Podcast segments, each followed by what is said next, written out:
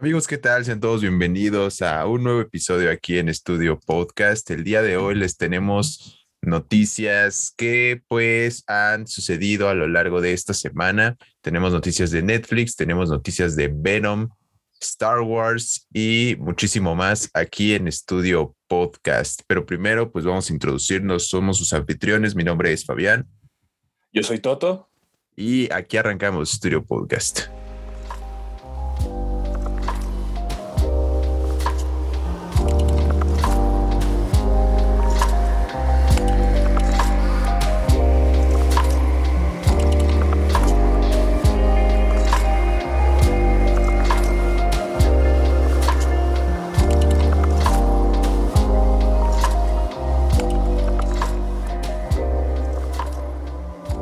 Pues amigos, tenemos noticias calientitas como siempre para ustedes. Eh, bueno, antes que nada, como lo vieron en el título, pues vamos a platicar sobre los remakes de las películas.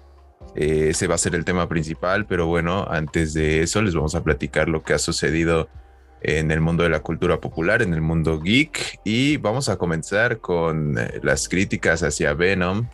Venom, la película protagonizada por el señor Tom Hardy y Woody Harrelson. Harlerson. Harlson. Harlson. Homienson. Eh, bueno, ya salieron las críticas y dicen que está, que está buena, que está incluso mejor que la primera. Aunado a esto, salió el día de hoy. Si ustedes van ahorita a nuestro Twitter y se dan un pasón, eh, pues el, un clip exclusivo de, de Venom Let There Be Carnage, donde se ve a Carnage partiendo madres en la prisión bueno, yo, quiero, yo quiero recalcar que no es necesario darse un pasón para entrar a, nuestro, a nuestras redes sociales. Pueden entrar normal. Eh, ah, claro. Gracias. Sí, claro. Este, no, no se den un pasón, entren normal, entren civilizados, déjenos un like, un comentario y compártanos como siempre. Pero bueno, ya salió. Para este entonces ya, ya, ya habrá salido Venom, ¿no, bro? Sí, eh, eso es importante recalcar. Nosotros sabemos que cuando este episodio salga, la película ya está en cines y que todos ustedes, eh, señoras y señores que están vacunados, eh, ya estarán en el cine para que para evitar que se retrase Spider-Man No Way Home. Sabemos que esa batalla sigue sigue luchándose. Este, pero sí, ya se, eh, ya se ven las primeras reseñas, sobre todo porque la crítica ya, ya tuvo su proyección, sus distintas proyecciones y pues parece ser que es mejor que la primera, pero no, no, tanto. o sea, bueno, la primera no me pareció tan mala y. Entretenida. sí. sí. Para mí, el principal problema es la interacción entre Venom y Eddie. Sí, es Eddie. Eddie. Este. Eddie. Entonces, entonces, pues, esa interacción está intacta. Pero. Pues Veremos, veremos qué nos tiene de parado Venom. Eh, háganos caso, banda, así como lo hicieron con Shang-Chi, que pues le fue bien. Vamos bien, no perdamos esa racha. Acuérdense que Venom también es parte de, de Marvel, también lo toman en cuenta, entonces pues... Bueno, no es parte de, o sea, es parte de los cómics. Parte, en, el Cine, en, el cine es, eh, es, justamente el primo más incómodo de Marvel. Sí, pero es el único güey. Es el único güey de, güey de Sony que hace dinero. Simón pero a Kevin Feige también le depositan por las películas de Sony, más como ten. Chido. No sé, de, hecho, eso no estoy tan seguro, pero. Sí, güey. Bueno, ya. El, punto es que vayan a ver Venom, nos platican qué tal está. Este, cómo se díganos, pasaron. Díganos si quieren que la próxima semana sea un especial de Venom. Claro, díganos si, si quieren que sea un especial de, de Venom. Díganos también, también si quieren que, que Toto y yo recibamos nuestra segunda dosis para poder ir a verla en todo su esplendor sin preocupación. También pásenos ese dato. Y... Así es, así es. Que bueno, eso ya no depende de nosotros, ¿verdad? claro. Eh, vas. Eh, sí, eh, la, otra noticia importante que salió esta semana es que nuestro queridísimo paisano Diego Luna a The Hollywood Reporter se le, le, preguntaron qué sucedía con su personaje en Star Wars. Ya sabemos que se murió, pero recuerden que se anunció la serie la serie precuela de Rogue One, que, eh, Under, y pues él mencionó que terminaron rodaje. Así es, eh, la serie de 12 episodios, la miniserie limitada de 12 episodios, este, acaba de terminar su rodaje. A mí me parece interesante porque, eh, bueno, hasta ahorita hemos visto de Mandalorian que sabemos, sabemos que fue el, Jesucristo que redimió la, la, franquicia de Star Wars a esta generación. Todos se aferraban a The Mandalorian, güey, todos. Sí, The Mandalorian es, lo que, es lo que salvó Star Wars. Y, y, y, bueno, todos sabemos que The Mandalorian se grabó en The Void, esta tecnología con Unreal Engine que ya hemos hablado bastante en este podcast, pero eh, Andor no, Andor fue, eh, fue construcción de sets y en locaciones, y inclusive eh, podría darse una serie mucho más complicada de grabación con mucho más acción. Recordemos que Andor era un piloto de la, de, de la rebelión y, como vimos pequeños guiños en la película, conoce la parte oscura de la rebelión. Lo que él se ensuciaba las manos porque eh, este ese fue el pedo. Como aquí en México también Diego Luna se ensuciaba las manos para llegar a Hollywood. Eh, pues sí, ¿no? Como que Cassian decía, yo te hago el trabajo sucio y y pues también ensuciame a mí tantito. Eh, Felicity Jones. no, y, la verdad es que es una serie que ha pasado desapercibida, ¿no? O sea, hablamos mucho de Obi-Wan, de Boba Fett, de The Mandalorian. Incluso de, Star Wars Visions, De Visions, de Ahsoka, que falta un chingo para que salga. Pero de Andor no se habla nada y se estrena el próximo año. Va a ser la segunda, es la segunda que viene. Este, y se habla poco y aparte pues es, es Diego Luna. puede, caerte bien o puede caerte mal, pero pues es mexicano. No, yo creo que cuando salga así, siento que mínimo los fans de Latinoamérica la van a disfrutar y pues sí le, sí le van a tirar como que estos rosas a, a, Diego Luna, porque pinta, pinta bien. Pero bueno, eso, eso por un lado ya concluyó rodaje la serie de Andor. Y tenemos también noticias del universo de Star Wars en cuanto a Boba Fett. Y es que Disney Plus anunció eh, un programa especial que va a celebrar los orígenes y el legado del personaje, del legendario cazarrecompensas.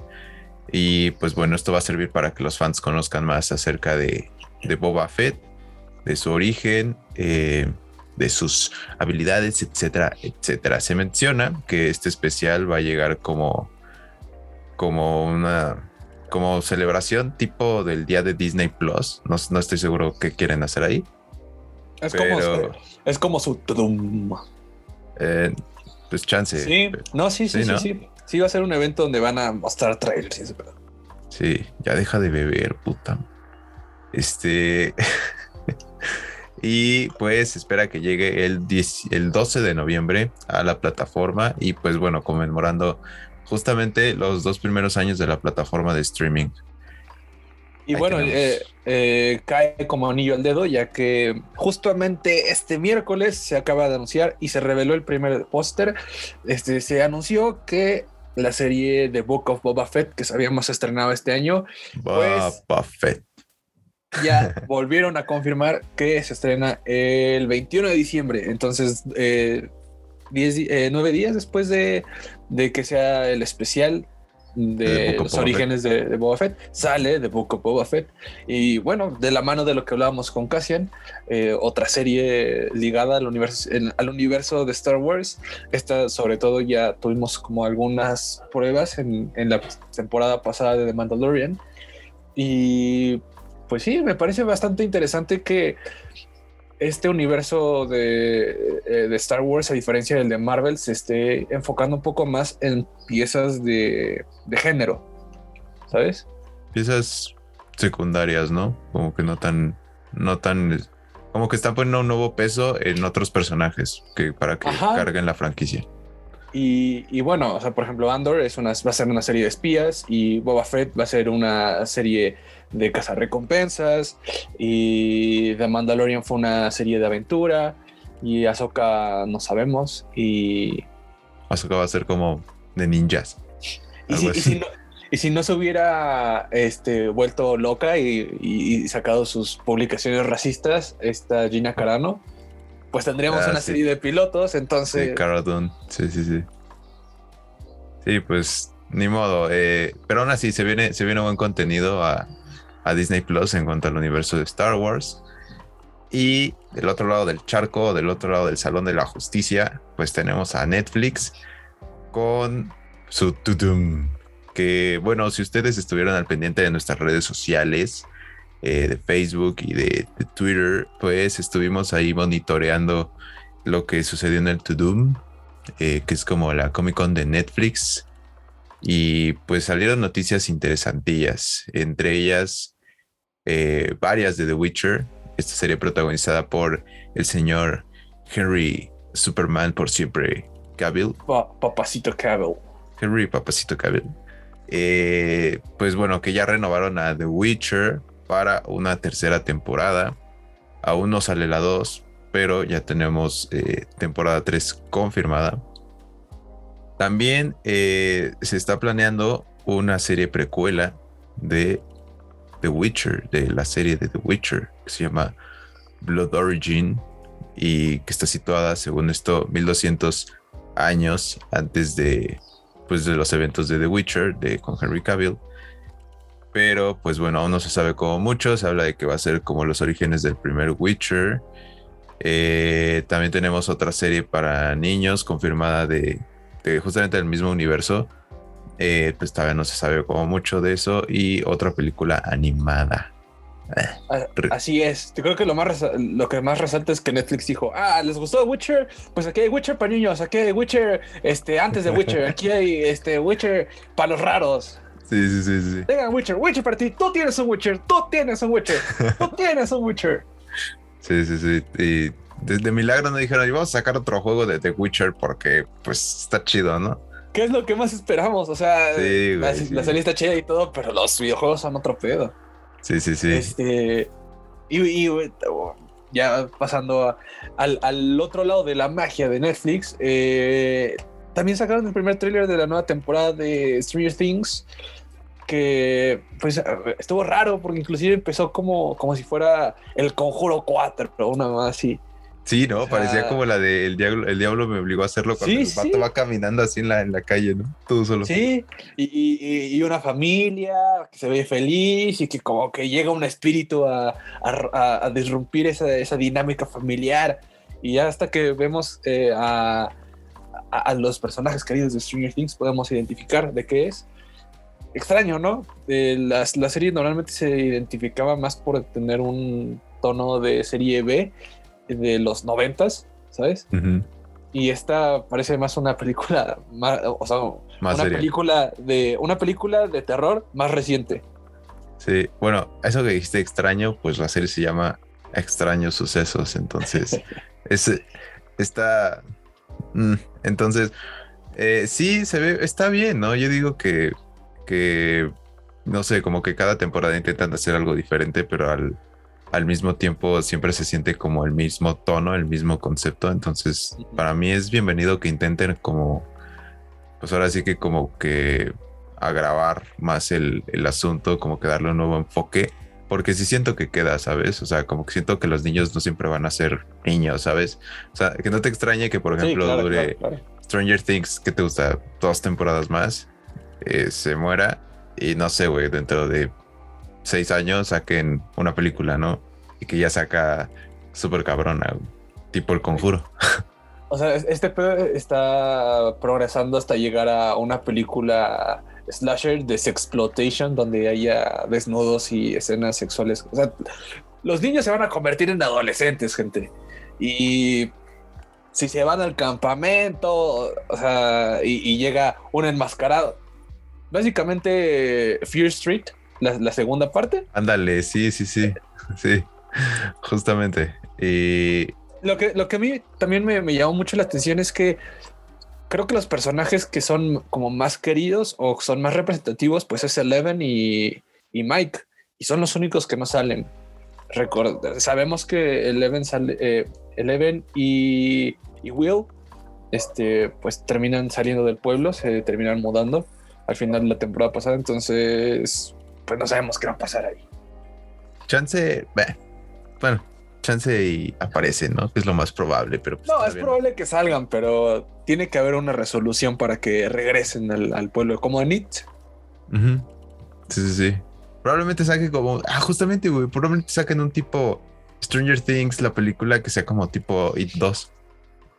¿Que sean adultos? Ajá. No sé, está raro. Uh, podría ser el nuevo It. Pero bueno. Y este, eh, bueno, quisiera pues, nada más este, decir algunas de las noticias que pues sacaron trailers, bastantes trailers. Eh, si los quieren ver, pues entren a nuestras redes sociales. Eh, los más eh, importantes, pues fue el, el spin-off de Vikings, eh, Vikings Valhalla, que se va a situar mil años después de la, de la, de la historia de la serie original. ya todos le este- ponen Valhalla, ¿no, güey? Sí. Eh, Vas a hacer algo de vikingos, p- ponle Valhalla, güey, porque suena como. O Ragnarok. ponle Valha- Valhalla o Ragnarok. Valhalla o Ragnarok, son las tres, las dos palabras que conocemos en nórdico. Sí, sí, sí. Este, esta serie es- son mil después de la, de la original y eh, va a eh, representar historias de personajes históricos de Noruega como Liv Erikson. Como Erling Brot Holland. Creo que muy poca gente va a captar esa referencia. No, pero si eres, si eres futbolero, Exacto. lo vas a captar. Simón. Eh, también eh, sacaron eh, el primer vistazo a Sandman, como que son las apuestas Sí, sí, sí. de, de cómics de buscando buscando tomar un poco de, de la cultura De Neil Gaiman. de, de- de- de Marvel, o sea, tra- como tratando de buscar algo en cómics, pues ya ah, si van a nuestro. Instagram, compartimos nuevos pósters de Sandman que se ven bastante maravillosos. Y eh, ah, sacaron, eh, eh, mostraron el, el intro de la serie de Cowboy Bebop, este anime bastante famoso de los noventas, y ahora va a ser su live action, pero no sé, no, como que nadie está de acuerdo con que Netflix siga haciendo live actions de anime, porque Sí. nunca le pinche sale. No, sí, sobre todo después de Death Note. Ver qué depresión. Este, pues así es, banda. Si quieren ver este pósters y los nuevos trailers, pues vayan a nuestras redes sociales, síganos en Instagram, Twitter y Facebook, donde pues les tenemos los trailers y los avances al momento. Y pues nosotros vamos a un corte. No, espera, regresa- espera, espera, espera, espera, ¿qué haces? Ya, Falta... detener grabación. No, no, no, no, no, no. falta cele- celebrar nuestro cine, Ah, Nuestro- Simón. ponérsela No, verde, Lo siento. Es que como duraron media hora y nada más premiaron como a tres películas, pues ya se me había olvidado. Lo siento. No, tres, tres películas son muchas. Eh, Sí. Bueno, este, este fin de semana ni siquiera se celebraron los Ariel.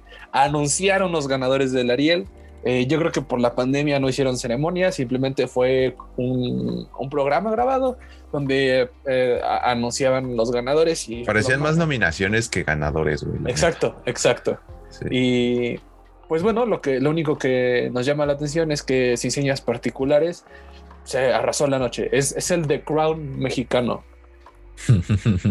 Se llevó eh, todas las, las este, categorías más importantes. Y otra cosa que me parece importante es que el 75% de los ganadores o ganadoras son mujeres. Cosa que, por ejemplo, a los Oscars se les critica bastante. bueno, a otras academias eh, de audiovisuales en el mundo se les critica que no hay esa representación. Y pues aquí las mujeres están partiendo madres, gente. Sí, es que, ¿sabes qué? Siento que en los Oscar y en los Golden Globes y todo eso, como que es como un gran logro de, mira, una mujer este, ganó algo, un hombre de color y, y como que se, se enfocan mucho en esto. Y, y aquí lo, lo chido del cine latinoamericano eh, e iberoamericano también, eh, como que siento que es, es parte de, de la cultura, ¿no? Eso está chido, porque nadie hizo como, pues como revuelo, güey, ¿sabes? Es como Sí, normalón. sí, sí, sí. Así es. Y, Ahora sí ya banda corte, güey. y ya. Ve- vean, ve- ven como nada más fueron como dos películas, o sea, Sí, o sea, Sí. los señas particulares, eh, los lobos se llevó por ahí algún. saludos a los lobos Premio. que son nuestros compas. Sí, y, y nosotros- eh, este podcast ganó un Ariel porque nos contestaron en Twitter. Nos contestó los lobos. Ah, saludos a HBO Max que nos está patrocinando también. Nos, nos contestó. eh, ya saben, ¿no? Tri- triunfos de, de proyecto que va empezando. Eh, y los lobos eh, estuvo Nuevo Orden. eh, otra importante fue el baile de los 41, esta pro- pro- producción de Netflix. Ganó Poncho Poncho, Herrera. Herrera. Sí, ganó Ajá. Poncho Herrera como mejor actor, eh, mejor coactuación masculina. Poncho Herrera está de fiesta ahora, güey. También va a salir rebelde otra vez, güey. Eh, siento que eso le molestó más que le, bueno, quién sabe, güey. Si está buena, a lo mejor por fin se olvidan que ese güey estuvo en rebelde. Sí. O, bueno, ¿qué tal si le dicen, oye, ¿por qué no vienes a hacer un cameo? Y es como de, yo estudié oh. aquí. No, no, mames, bro. Yo soy el padre, yo, soy el padre que, que, salvó a Regan en la serie del exorcista. ¿De qué estás hablando, güey? Esa serie estaba buena, güey, hasta que la cancelaron. Eh, y bueno, ya ahora sí, ¿puedo mandar a corte, hermano? Por favor. Bueno, bueno, vamos a un corte y regresamos con el tema principal, los remakes, aquí en Estudio Podcast.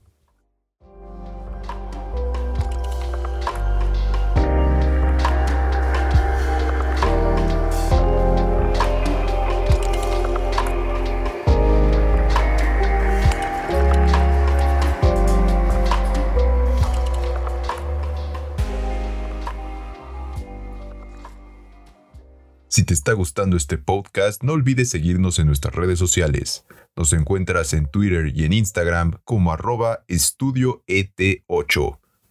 También no olvides suscribirte al canal de YouTube, en donde encontrarás reseñas, comentarios, debates y mucho más acerca de lo que te gusta. Nos encuentras como Estudio La Casa de tu Entretenimiento. O bien, clica en el link que te dejo aquí abajo en la descripción.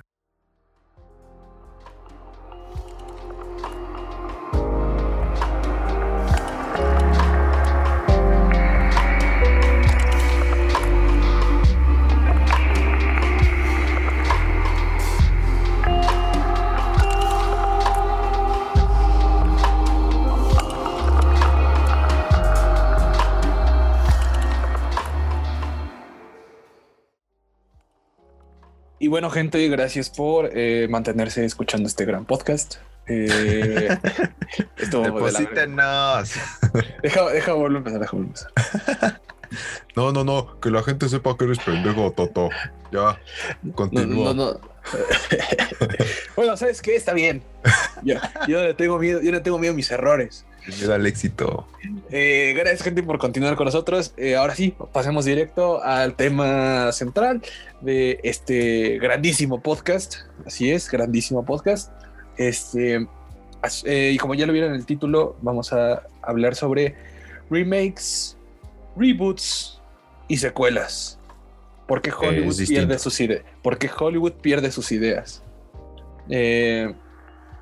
Nos pareció importante tocar este tema, ya que en este año que hubieron tan pocos estrenos, eh, la mayoría, un 75% de las grandes producciones, y, ah, bueno, también al, ser un, al todavía haber una capacidad limitada en las salas de, cine, pues las, las, producciones independientes se trasladaron a, eh, eh, a servicios de streaming. Pero las que se estrenaron en cine, el 75, si no es que 80%, son propiedades intelectuales ya existentes. Eh, unos ejemplos, pues todos sabemos los estrenos de Marvel, que han sido los que más han llamado la atención, vienen eh, respaldados por la casa Marvel y por, este, por materiales de, origen, que pues, son los cómics. Eh, otro, también tenemos reboots o spin-offs de, de, propiedades antiguas, como va a ser Saints of Newark, que es la película precuela de la serie de Los Sopranos, o como eh, Morbius, que bueno, ya se retrasó este año, pero se debe estrenar, eh, y es un spin-off. O sea, piensen, piensen en esto, gente. Ya ni siquiera tenemos película, ya, no tenemos tres partes de, una película de Spider-Man. Tenemos una película de Spider-Man, tenemos la segunda parte de la película del, enemigo principal de Spider-Man, tenemos la primera película del enemigo terciario de Spider-Man y estamos esperando la película de la novia de Spider-Man. Entonces, o sea, a, este nivel estamos llegando. Eh, tuvimos eh, eh, películas que, que estaban retomando o adaptando eh, franquicias de otros medios como Mortal Kombat. a pesar de que ya se habían hecho dos películas anteriormente, pues es un videojuego y las dos películas eran muy malas. Esta estuvo mejor, pero al final vemos cada vez más esta tendencia de tenerle miedo a las ideas originales y buscar eh, tener un colchón de respaldo en que pues la gente mínimo va a ir porque conoce el videojuego. Pues eh, siento que son como sin miedo al éxito. No son como nosotros, güey, que nosotros no tenemos miedo al éxito. Y, y por eso, por eso hacemos este podcast, güey. No, siento que es más como falta de, de originalidad, güey. Y, o sea, es que no solamente se centra en los remakes y en las secuelas y en los reboots. O sea, siento que, que se centra más como en crear contenido meramente para y por el cine. O sea, porque si te fijas todos, todas las, las, las, bueno, las producciones que tú dices es algo que no hemos visto, como por ejemplo ahorita va a salir Dune. Y ya, ya me había tardado mucho. Ah, tuvo un otro, otro ejemplo, sí. Sí, este, pues vienen de qué, güey. O sea, la mayoría del contenido ahorita ya viene justamente de novelas gráficas, de cómics. Y pues ahora sí, como lo mencionas, eso es propiedad intelectual, güey. También eh, siento que es que ahí no sé, güey, porque por ejemplo, dices, no nos podemos negar algo que nos va a seguir haciendo dinero. Y si lo hacemos bien y podemos como que expandir la historia, que es como el caso de los universos de Marvel, de Star Wars, de DC, de lo que gustes y mandes, que tienen muchas historias que contar y que estaría muy chido que las adapten a la pantalla grande.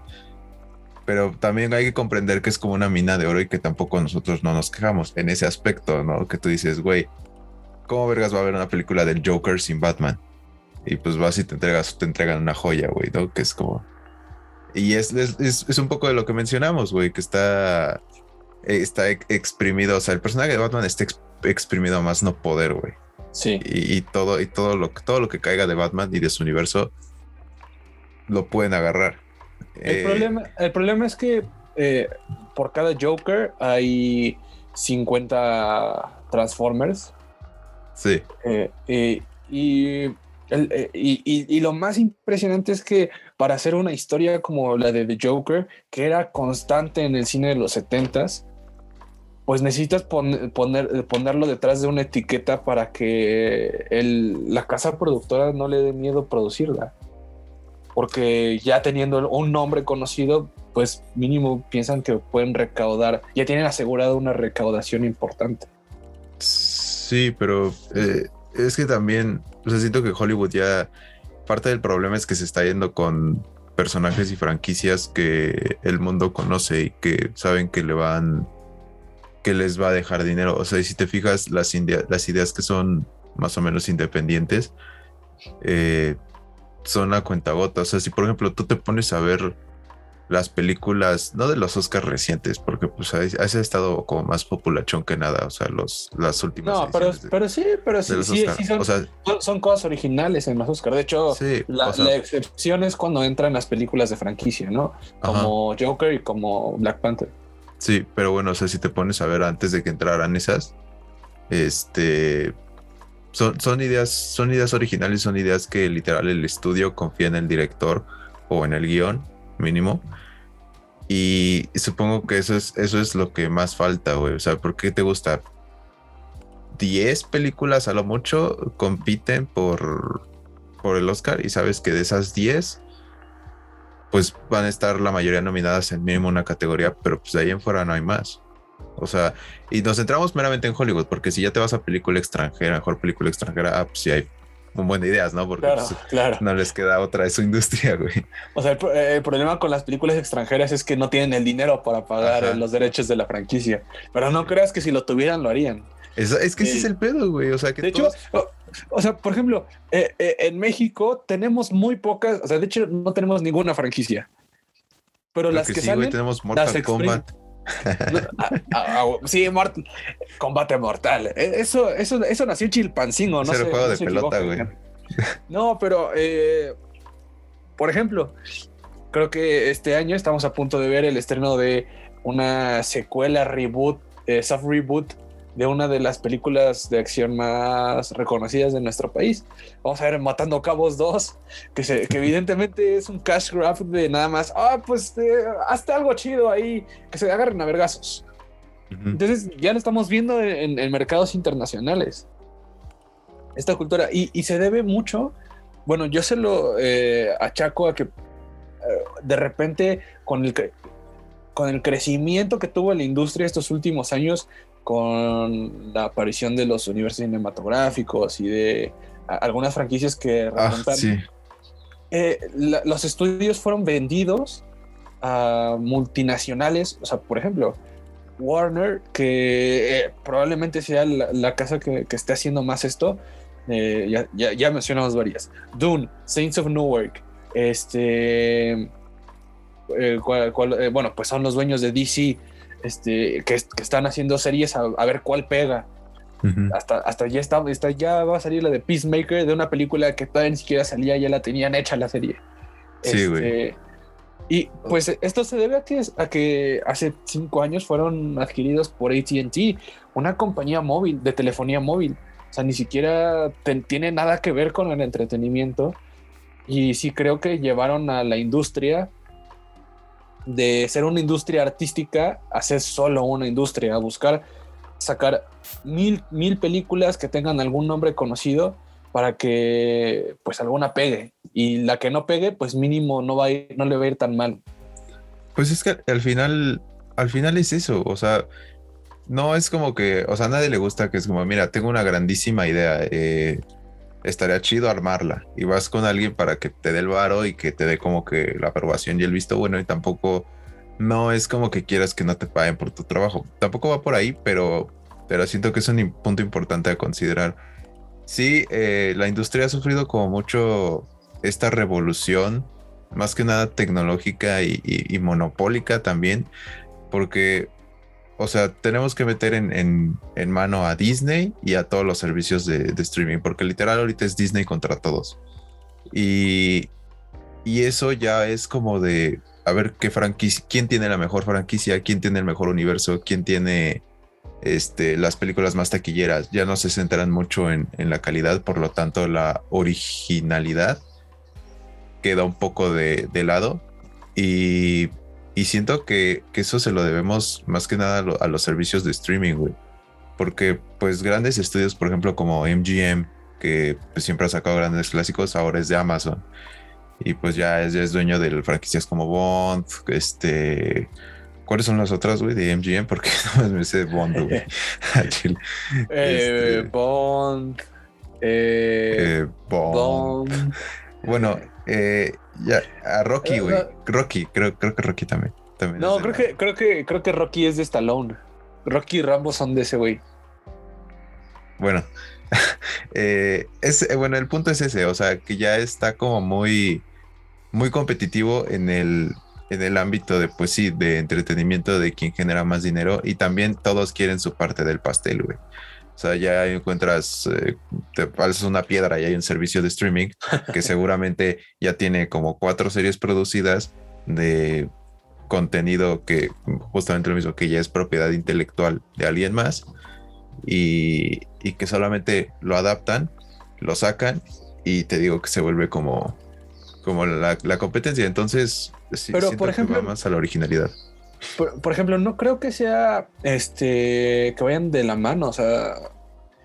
No, sí, güey. Yo creo, yo, por ejemplo, si, si te metes a Apple, Apple TV, eh, eh, el servicio de streaming está repleto de productos de muy buena calidad y ninguno es ni reboot, ni remake, ni adaptación, ni secuela. Pero, pero son limitados. O sea, por ejemplo, si tú te metes a Apple TV, tiene cuatro series, cinco películas. Digo, estoy exagerando, pero. O sea, mira, ahí te va. Güey, películas sacaron, tiene, ocho. Sacaron, mira, eh, originales. Este año tendrías que pensar que no, no está a nivel de sacar producciones como Netflix, pero sí le está metiendo cabrón.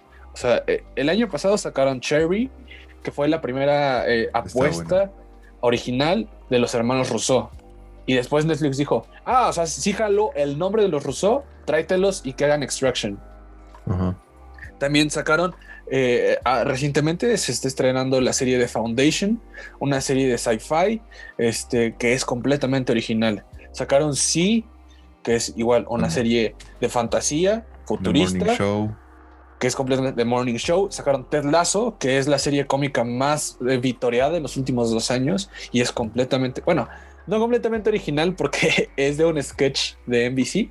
No de, no de SNL, de NBC. No, güey, no, no, no, es, de Cuervos, pero, pero en inglés. No, bueno, o sea, sí, tiene- sí tiene sus paralelos, pero Sí. eh, es mucho mejor y aparte sí va, o sea, son de esas pocas series que la que lo que dice la crítica es completamente cierta, o sea, su calidad es extremadamente buena y es completamente original. Eh, eh, ya dijimos The Morning Show, este sacaron eh, eh, Raised by Wolves, o sea, son series y tal vez películas les falta todavía llegar a, a- a- a más producciones, pero en series están en, o sea, tienen muy buena calidad, están buenas, muchas son muy buenas y son completamente originales. Sí, bueno, probablemente el enfoque de Apple TV sea más o menos diferente, porque si te fijas, ellos anuncian más a sus creadores que a sus propias producciones. Claro, O sea, tú te metes y estás, pues, que está trabajando que con Sofía Coppola, que Tom Hanks, que Ah, Morgan claro. Freeman, etcétera, etcétera. Pero también te encuentras que ahorita Apple TV sí ha tenido sus victorias y siento que va muy en serio a, competirle a Netflix y a, a Disney Plus, que son como los, los más cabrones que hay ahorita. Pero también te encuentras como que justamente es lo que temen los estudios. O sea, por ejemplo, te echas, yo me eché la película la de En las Rocas, la que dirigió Sofía Coppola Sofía con Bill Coppola. Murray. No, no me gustó, güey, se me hizo súper plana, súper gris, o sea, y, y Bueno, es es, eso. es- es que es una película de Sofía Coppola, güey. No, güey, por ejemplo, la de Perdidos en Tokio, la de Scarlett Es, Johansson y Bill- es muy similar. es muy similar, güey, pero, güey, mínimo te sabe más que en las rocas, que en las rocas no, no sabes qué vergas está pasando, güey. Igual sea, que Perdidos en Tokio. Pues, Literal, ah, todos Perdidos en. Tokio, güey. Sí, pero, pero bueno, o sea, eh, ese, ese es mi punto, o sea, que, que ves los, como que sus flaws, como que sus fallas, y el problema de Apple TV es que eh, su catálogo de películas lo tiene muy limitado, pero de series, como tú lo mencionas, tiene muy buenas series, pero que si te fijas es, pues es un garbanzo a libra, o sea, lo sacas a, a cuentagotas y además no mucha gente está familiarizada con Apple TV porque no es, no es como que te venga en el paquete del Easy, güey, ¿sabes? También no es como, no es como tan populachón, es más exclusivo. Sí, Y- pero, pero y aún así ¿no la pelea sigue estando entre los grandes, güey, entre los que te mencioné. Exacto, ¿y no crees que ese sea otro problema? O sea, sabemos que Hollywood eh, vive de- en esta tendencia, pero pues es también culpa de la audiencia. O sea, Ajá, que se niegan ve- a ver veamos. contenido nuevo. Ajá, exacto, veámoslo inclusive en este podcast. O sea, las, las- todas las noticias que dimos fuera del Ariel son de películas que vienen de alguna franquicia. Que nos dan de comer. Eh, Exacto, es que ese, es- ese es el problema, que la gente no, no, no, no se no se toma el tiempo de explorar nueva- nuevos horizontes, digámoslo. Este, necesitan a fuerza tener algo con algún respaldo. Y es lo mismo que pasa con Apple TV. Me puede decir alguien, es que eh, el contenido de Apple TV está verguísima, es muy, muy bueno. Sí, está bueno. Pues, pues sí, pero la gente prefiere gastar sus 125 pesos en Netflix para ver la parte 6 de La Casa de Papel o la Casa de las Flores. o la parte 20 de La Casa de las Flores. El regreso de Germán, no, no me sé ningún personaje. Sí, no. Este, o, o irse a, a Disney Plus para ver algo de, de Marvel. De Marvel o de Star Wars. Que, o sea, hay más gente en Disney Plus que en Apple TV y literal Disney Plus solo ha sacado cuatro series. Sí, o sea, nada más tiene, o sea, si te fijas, el, el catálogo de Disney Plus sí tiene muchísimas propiedades, pero si te fijas de Disney, Disney meramente, o sea, no nos vamos a ir a Star Plus porque esa es otra onda. Eh, Güey, nada más es Star Wars, eh, Marvel. Los live action que han sacado últimamente del Rey León, Mulan, etcétera, que no han estado como muy buenos. Bueno, Cruella, Cruella está buena, pero Sí, que sí. pero si te fijas nada más es como, y lo de Pixar, que ya sabes, que ya Pixar ya lo viste, güey, o sea, ya son las clásicas Toy Story, este, bichos, sea, etcétera. Tienen un catálogo gigante, pero son Ah. todas, todas, todas Pero lo las mismo. Ya las vimos, ¿sabes? Ajá. O sea, so- o sea, no sé, yo nunca pensé en decir, ay, voy a contratar Netflix para ver Toy Story 2. Sí, O sea, no. Ah, eh, y además, y, y lo, y lo que tienen distinto pues son las series de Marvel y las de Star Wars, porque inclusive trataron de sacar este series como originales tipo este eh, eh, motivacionales, pero no están jalando, o sea, no están chidas, aparte de que no están chidas y sacaron dos. Sí. Entonces, e, es evidente que poniéndolo este, en comparación, Apple TV tiene mucho mejor contenido que Disney, pero Disney tiene renombre. la tiene la marca. Dice, ah, dice, ah eh, está Star Wars. Pues voy a ver la serie nueva de Star Wars. y además, además es la, es la exclusividad, güey, porque es de que te obligo a huevo a ver mi contenido para que le entiendas a lo que va a pasar en el cine, güey. Porque es lo que pasa con Marvel. Güey, sinceramente, si yo, si yo no supiera que las series de Marvel ahorita son como que las nuevas películas que están sacando para que le entiendas más o menos al universo, te aseguro que como el 30% de los suscriptores de Disney Plus se van. Se van. Sí, sí, por supuesto. Igual, igual de Star Wars. O sea, bueno, de Mandalorian no es como, como que continúe la historia de, de ahorita, ¿no?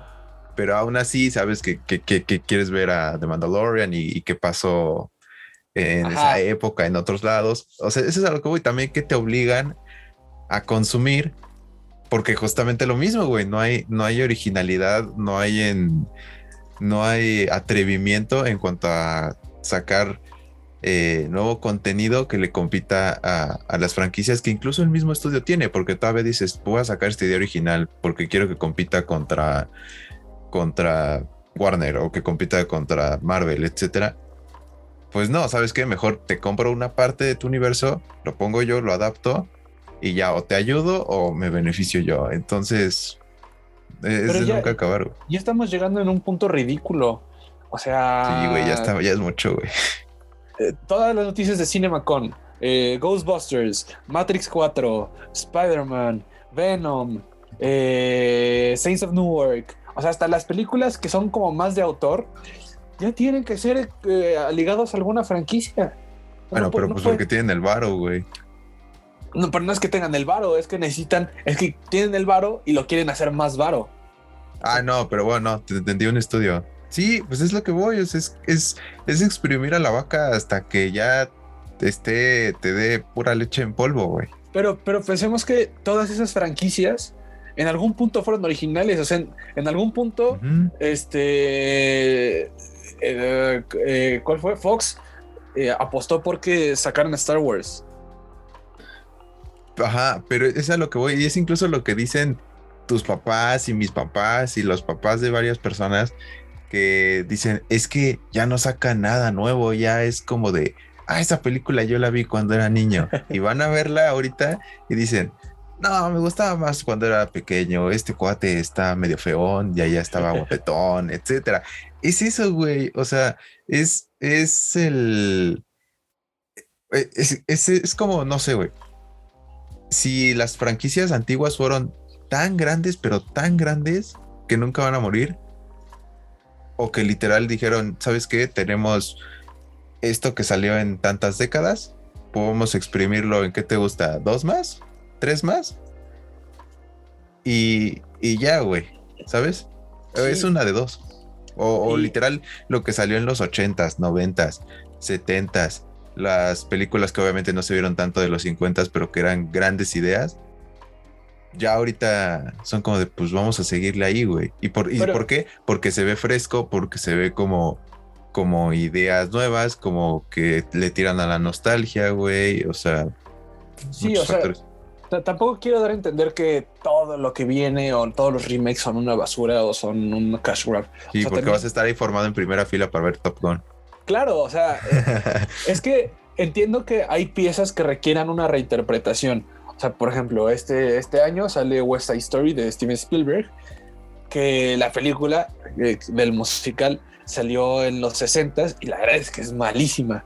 O sea, en su momento, en su momento es, eh, fue bastante, o sea, creo que ganó el Oscar y ganó varios Oscar, este, pero es, es, honestamente es malísima para, o sea, envejeció horrible y entiendo que requiere una reinterpretación. Pero ya cuando estamos viendo que se acaba de anunciar un reboot de la franquicia de Transformers, cuando la última de Transformers salió hace menos de 8 años, ya es ridículo, güey. O sea, mínimo espérate 10, o sea, mínimo espérate a que nazcan nuevos niños y que estén conscientes de, oye, eso lo veía mi papá. No, ahora. también. Oye, yo, yo lo veía eso hace cinco años. Y ahora ya, y ahora ya lo están volviendo a reinterpretar cuando no requiere nada, no hay ningún eh, input artístico o algo que quieras decir nuevo. Sí, y además, ¿sabes que cuenta mucho? Que la, la gente incluso no sabe que lo que están viendo es un remake o que ya es, o que la idea ya estaba plasmada décadas atrás, güey. O sea que, por ejemplo, hay, hay mucha gente que no sabe que Ocean's Eleven es un remake. Sí, claro. O, eh, The French, eh, perdón, este, La Gran Estafa.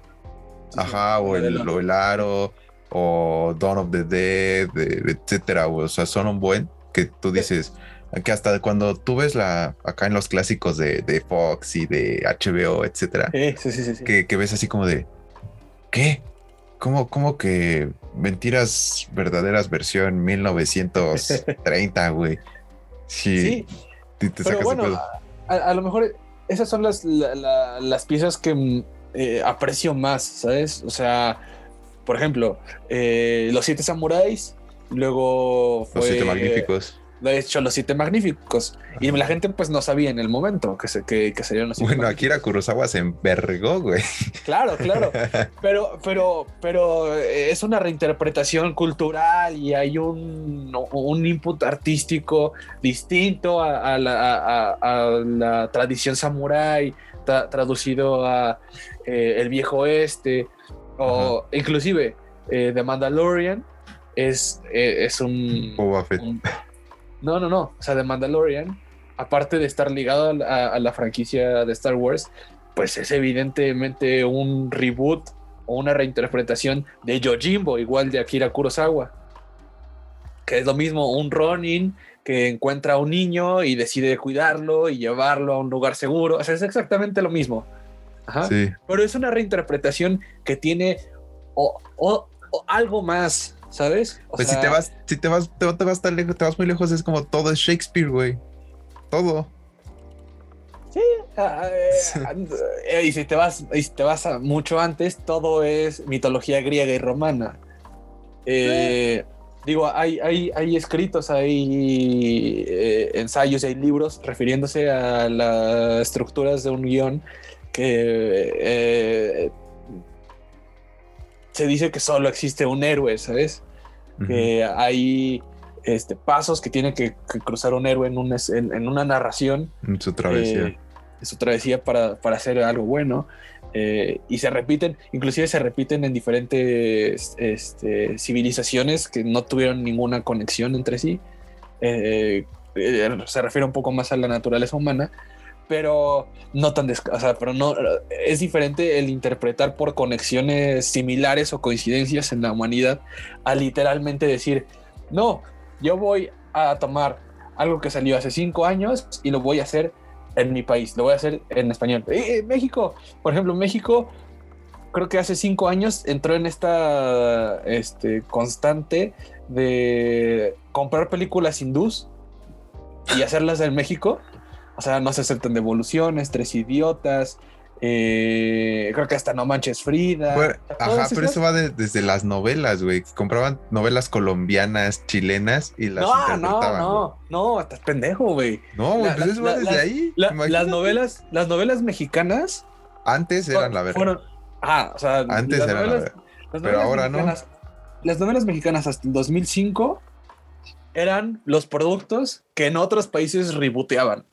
Sí, sí, sí, sí. Yo, yo hablo de, de ahorita y que luego te enteras que ves una, novela y dices tú, no más que eh, la fea más bella se llama la fea más caquis en Colombia. y, y, y, pasa lo mismo que hiciste con eh, entrar a las plataformas de, de, streaming y ver, ah, caray, ¿cómo que este, cómo que Jason Statham no es el protagonista de, de la gran estafa? Y, ver, ver, una versión antigua. Pues igual te metes a Amazon y dices, ah, caray, busco novio para mi mujer, Sinara de la Torre. ¿Qué pedo? ¿por qué hablan como argentino? Ah, no, es otra. Ay, no, ya me di cuenta. Y, la- y lo volvieron a hacer, ¿no? Sí, Lo es que- la volvieron a hacer. A mí me pasó ju- justamente con esa película, porque a mí la Argentina me pareció muy buena. Vi la mexicana y se me, me pareció una basura, pero la Argentina me pareció muy buena. Y sabes, y, y porque una vez la vi en la tele y la he estado buscando y no la he encontrado, pero he encontrado la versión chilena, peruana, ecuatoriana, mexicana, o sea, la misma película en todos los países. Hablamos el mismo puto idioma, gente. Esta cosa, Sí. ¿cómo, ¿por qué? No, también, también se, se piñan teleno- telenovelas chinas, güey. Yo escuché una que, que se habían piñado la idea en, de China. Y ya tú dices, bueno, güey, pues ahí no varía tanto, pero ya está muy cabrón, güey. O sea, es que ya la industria ya se convirtió en el que, por ejemplo, te, se copian el examen, güey. Sí. Que ya es como de, a ver, a ver, ¿tú qué hiciste? Ah, ah, lo voy a hacer parecido. A ver, pásame el trabajo, nada más quiero inspirarme, güey, para ver qué onda. Y ya te copian la estructura, güey. O sea, Oye, oye, está padre, ¿lo puedo hacer yo? Le cambio el título. sí, no, no, mira, le voy a cambiar este, le voy a poner así como unas Sí. faltas de ortografía y ya le pongo como mis palabras. Voy a poner Eugenio Derbez, güey. Eh, Y a eh, toda su familia. este año vamos a ver a Eugenio Derbez en los Oscar por un remake. Sí. Un remake de. Que bueno, Hollywood hace constantemente eso, ¿no? Toma películas extranjeras que fueron bastante exitosos. eh, exitosas y hace su versión. De hecho, eh, van a hacer el, eh, Tren a Busan. Esa la recomendé aquí, ¿ya la viste? Mm, no. Ah, bueno, Tren a Busan, película surcoreana de zombies, eh, excelente, de las Ah, mejores. no, películas pero es que no se llama Tren a Busan, güey. Se llama. No, en Netflix no, güey. Y la agregué a mi lista. Se llama. El. Creo que algo de zombies, güey. No se llama Tren a Busan, por eso la banda no lo va a encontrar, güey. Ah, a ver, ¿cómo, pero ¿cómo se llama? Pues estoy, estoy, estoy abriendo Netflix, aguanta. Tren a Eh. Busan. Y de hecho hay dos partes, güey. Sí, la segunda está bastante mala. Sí. Pero sí, pero no la, se la- llama- la- la primera es genial y se ve que tenía poquito presupuesto. Estación. Zombie, güey, se llama. Estación Zombie, sí. Ajá. Cierto, cierto, cierto. Sí, sí, sí. Estación Zombie. Estación Zombie, Tren a Busan, así se llama la primera. Y la otra pues, se llama Estación. Ah, no, la península, güey. La península. Este, ya van a sacar la versión gringa en, en Coda, que, fue- que es la, la de Eugenio Derbez. Es una película francesa muy buena, que ya van a hacer la versión gringa. Y muchas Guerra, veces... Guerra Mundial Z también, ¿no? Es este. No, Guerra Mundial Z es un libro. Ah, sí. Es un libro y tal vez es, es de las adaptaciones más, mej- mejor hechas eh, que he visto, porque el libro, el libro solo es una compilación de entrevistas, o sea, ficticias, pero son entrevistas de gente que vivió en, el apocalipsis zombie. Ajá. Y aquí, pues eso eh, es el único intento de una eh, gran producción, o sea, una producción blockbuster de, de zombies que tiene diferentes niveles. No, se, se me hace muy buena. No sé por qué la gente no le gusta tanto, pero A mí sí me eh, gusta, güey. Y además, la- y ahora que va a salir el juego, también. También está chida.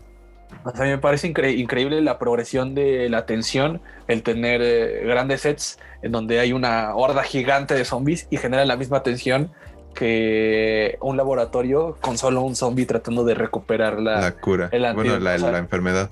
Sí, o sea, eh, eh, bueno, me parece un gran, gran Logro. logro. Sí. Pero el punto es que Todo es pan con lo mismo, güey. Sí, o sea, y, y- y- y- no solo es a, a los estudios, o sea, us- usted gente que, que va al cine, dele chance a más cosas. Yo sé que muchas veces el, eh, ir al cine es un poco caro, pero es- escuchar, escuchar podcasts como estos o este, leer reseñas, pues lo puede acercar un poco a las piezas que no son, que no, que no tienen el hype que tienen las producciones que, ya, que ya tienen algo, alguna franquicia de respaldo, pero que son eh, inclusive mucho mejores en ciertos sentidos. Eh, y, eso al final va a enriquecer y va a generar que ya no te tengas que tú ver las franquicias que veía tu papá, sino que tus hijos vean las franquicias que tú viste. o que vean las suyas, que es como. Mejor de los mundos imposibles. sí, y, está cabrón que nuestra generación pues no tengamos eh, fuera de Marvel. Es que pues, sí, eh, eh, está chido porque... Marvel, Marvel es nuestro Star Wars. Sí, eso está chido porque no sé si, por ejemplo, nuestros hijos podrán tener otra franquicia, güey. O sea, Claro, cada vez hay menos, porque en los ochentas fue Star Wars, Indiana Jones, Rambo, Rocky, este, Loca, Loca, Academia de Policías. sí, sí, y, o sea, son incontables tanto que por eso han hecho tanta, tantos reboots, remakes y secuelas. Es lo que te digo, o sea, o fueron grandísimas, fueron grandísimas o y, fueron, y fueron muchísimas, o sea, eso es lo sorprendente, que, que, eh, los productos originales eran muchos y genera, o sea, el apostar por la calidad y, talento de la gente creaba estos productos originales que se volvían entrañables en la, en la sociedad. Y hoy en día, pues se perdió. Es lo que ya no hay. Sí. Y es, esta también también es como los que quieren llegar a Hollywood, güey, que sean actores o directores, aunque sean tipo Scorsese que dicen, es que me caga Marvel. Eh, güey, sabes que ahorita el jam de cualquier actor es que le den un personaje de, de Marvel que cargue que cargue una trilogía, güey. A ver, güey, de mi Denis Villeneuve no vas a venir a hablar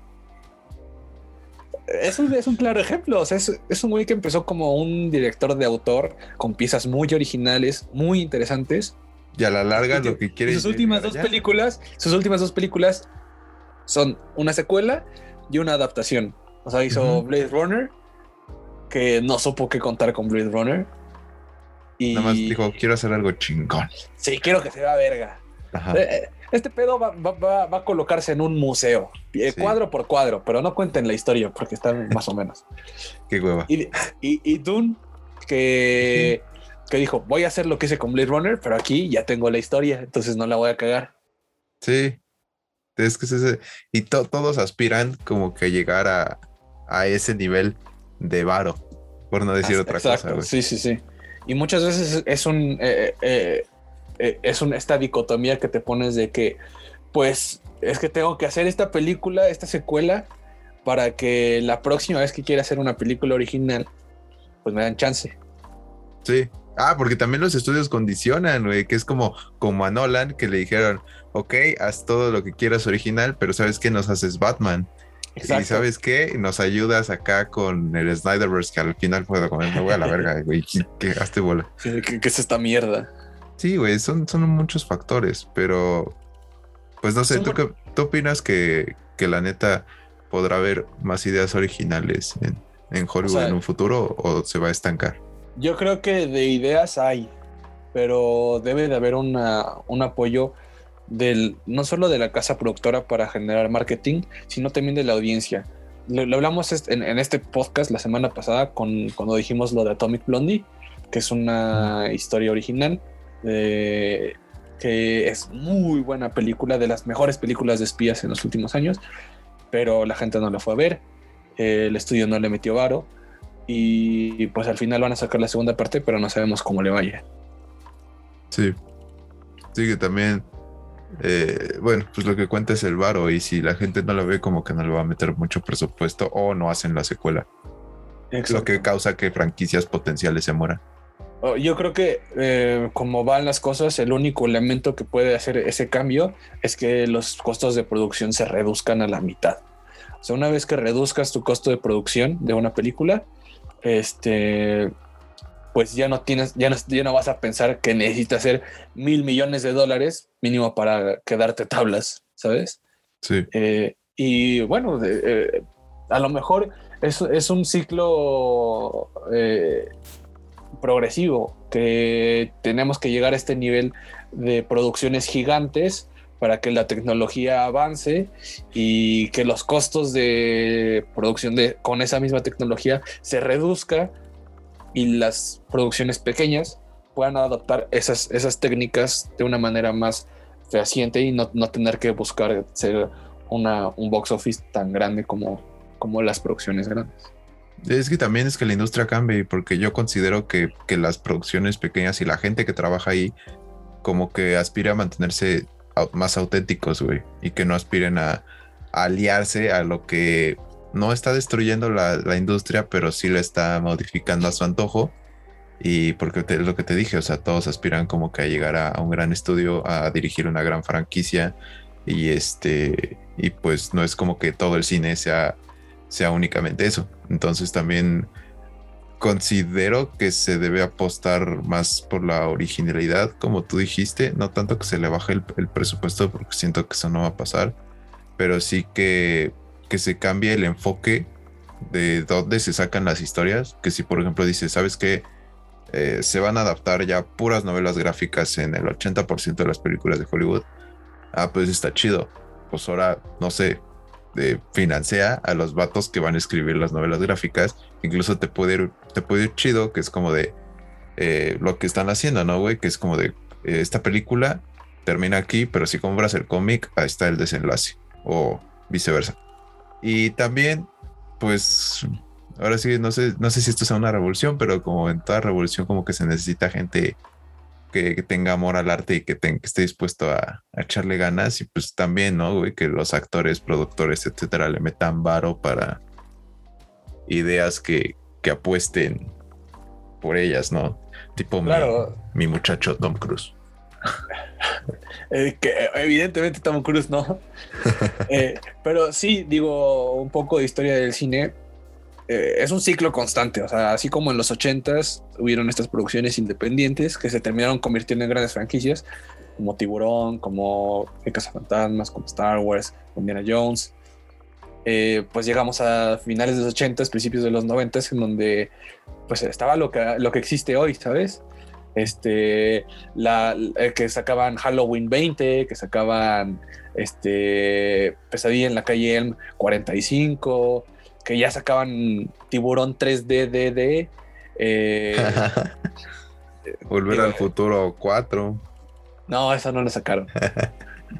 pero, pero sí, o sea, se, eh, creo este, eh, este mismo, esta misma estructura de industria que tenemos hoy y no cambia hasta finales de los noventas cuando llega el odiado Harvey Weinstein y hace eso, apuesta a producciones pequeñas, a creadores, a guiones bien estructurados y con, des con desconocidos como eh, Quentin Tarantino, eh, Snyder, perdón, Snyder, este, este, se me acaba de olvidar el nombre, pero bueno, como Sofía Ese Coppola, bro.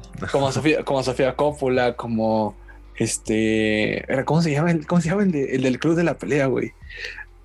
Eh, eh, eh, eh, David Fincher, David Fincher. Este Soderbergh, o sea, sa- salieron como estos a- a pequeños a- directores, escritores, guionistas este, pequeños con producciones muy pequeñas que se volvieron íconos y terminaron recaudando muchísimo dinero. Digo, Perros de Reserva fue mucho tiempo la película independiente con más recaudación en la historia. Y al final, eso, eso llevó a que Harvey Weinstein se convirtiera en uno de los productores más poderosos de Hollywood y acostar a, acosar a mujeres y, Sí. y crear el movimiento Me Too. Sin duda pero- éxito. Pero bueno, es una estructura que, fu- que, que funcionó en su momento. La apuesta por hacer muchas películas con poco presupuesto y que una pegue apostándole a creadores que tengan una visión artística mucho más desarrollada que lo que está generando en la industria. Pues sí, estoy de acuerdo contigo. Es que, que se avienten, güey, que se, que se atrevan a crear algo nuevo y que, Y que la gente vaya. que, bueno, ya ahora no es tanto que la gente vaya, sino que la gente consuma el contenido de cualquier manera. Sí, que, bueno, exacto. O sea, que la gente lo vea, Sí. pues. Exacto. Eh, y, y pues bueno, ya no tienes nada más que agregar, Herman. que en este podcast estamos tratando de brindarle a usted Un nuevo Eh, panorama. No, no un nuevo panorama, pero a lo mejor alguna recomendación de esos, de esos productos que se esconden por ahí, que muy poca gente ve, este, y que son muy buenos. Entonces, eh, entonces, si, si tenemos alguna misión, será esa. Justamente. Ah, pues entonces ya que estás por ahí, aviéntate la recomendación, hermano. Eh, mi recomendación Bueno, eh, hablando de eh, productos que fueron un poco underground y que muy poca gente vio, en Netflix el año pasado se estrenó Malcolm y Marie. Para mí ah, la mejor, la mejor película del año pasado. No estuvo nominada en ningún Oscar, pero para mí es el mejor guion, la mejor elección y las mejores actuaciones del año pasado. Eh, es una película en blanco y negro que puede, puede parecer mamona, pero sí es mamadora. El chile de la película es mamadora, pero. Sí, pero va dentro del concepto, güey. Sí, va dentro del concepto. Es muy artística, digamos. Este. este la, verdad sinopsis es un director guionista que va regresando de unos premios. Eh, ah, no, perdón, del estreno de, su más reciente película eh, con su novia y está esperando a que empiecen a salir las reseñas de su película y empieza a despotricar un poco sobre esta eh, egocentrismo, inseguridad que tienen algún que tienen los creadores este, al, eh, respecto a sus, piezas, ya sabes. Que, creo que todos lo, experimentamos, ¿no? El decir, es que soy una verga y cuando te dicen, güey, sí está chido, dices, no, soy una mierda, tiene este problema y, me equivoqué aquí y esto me lo robé de aquí. O sea, e, e, ese egocentrismo, inseguridad que tienen este, los personajes principales, bueno, los únicos actores que salen, este, son eh, eh, Zendaya y este, eh, ¿cómo se llama? Malcolm Washington. De David, John David Washington. John David Washington. Este, y está dirigida por la persona que hizo famosa a, a, Zendaya. Verga, estoy, eh, estoy buscando el póster. ¿Euforia? Sí, es el, es el, sí, es el, el mismo showrunner, eh, David Levi, si mal no recuerdo. Este, eh, es el showrunner, de, eh, bueno, aparte de showrunner, es el guionista de, de, Euphoria y en esta película es el guionista es el, y es el director. Y pues muchos dirían que inclusive es este una es un poco biográfica, ¿sabes? Inclusive cuando empiezan a narrar de lo que se, bueno, no a narrar, a platicar de lo que se trata la película, es muy, muy, muy, muy, muy similar a, a lo que es Euphoria. Sam, Sam Levinson Sam, Es, la persona. Está en Netflix. Para mí, la mejor película del año pasado. Vayan, véanla. Eh, permítanse eh, eh, ver algo distinto. No, no cultivarse, pero es algo distinto. Algo que te deja un buen sabor de boca y que dices, vaya, eso no lo había visto antes. Exacto. Y pues bueno, mi recomendación también está en Netflix. También hay que rascarle para encontrarla. Es una, una joyita. Se llama eh, Ya no me siento a gusto en este mundo. Es una película, este, ya tiene rato ahí, está creo que desde 2017 en Netflix. Y este, y pues bueno, ganó varios premios en el Festival de Sundance. Eh, está, está buena.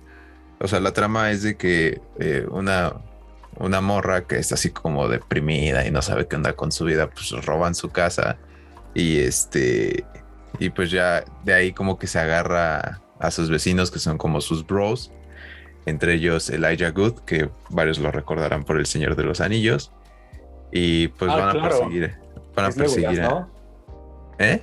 Es Legolas, ¿no? Simón, no es Gandalf.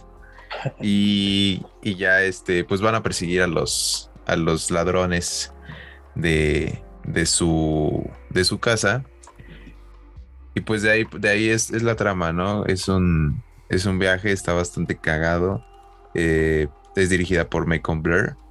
Este, ese vato no lo topaba, sinceramente. Y este, pues bueno, tiene un elenco que no es tan conocido, a excepción de Elijah Good. Pero, pero está, está buena, está bien equilibrada, es, no es predecible, a la vez tiene como un poco humor absurdo, pero que queda. Este, está, está buena la película, se la recomiendo. Igual es una de esas joyitas de Netflix que le tienes que rascar para encontrarla. Está, está muy underrated su, contenido. Pero pues bueno, esa es mi, recomendación para que vayan a verla. Está en Netflix. Así es, que te rasquen a sus, servicios de streaming. Ya los están pagando. Son películas que, tienen, ya en, su catálogo. Hay, muy buenas eh, piezas. Ya saben, eh, Malcolm y Marie. Y eh, ya no quiere estar aquí. No, no, esa es la de la mexicana. güey. no, ya no me siento a gusto en ya este no mundo. me siento a gusto en este mundo.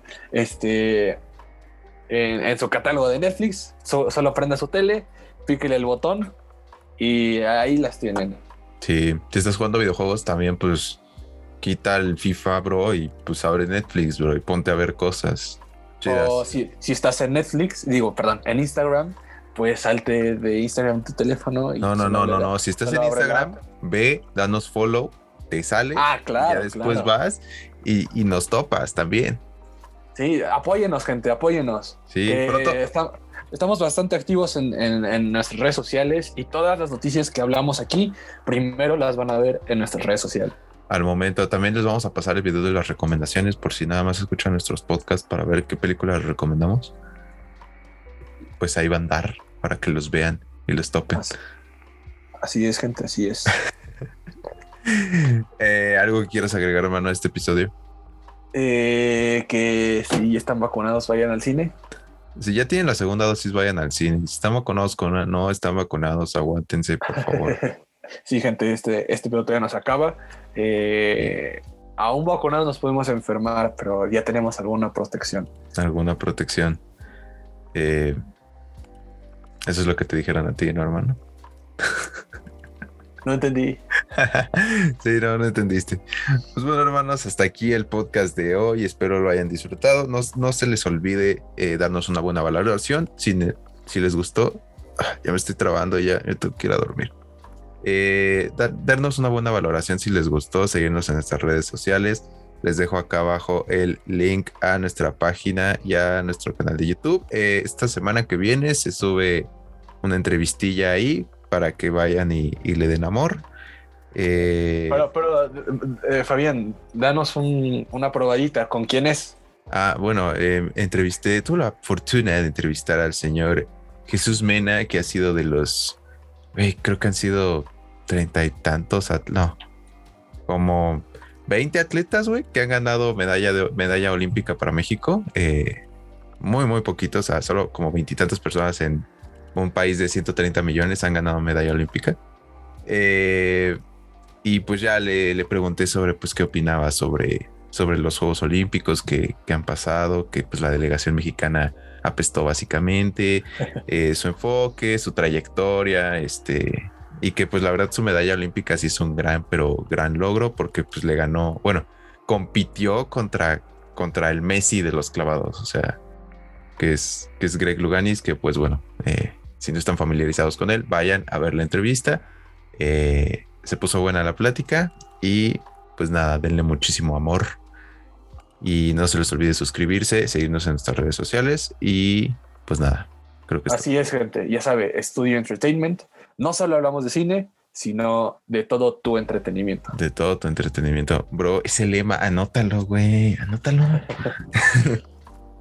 Eh, hasta aquí el podcast, amigos. Nos vemos la próxima. Bye.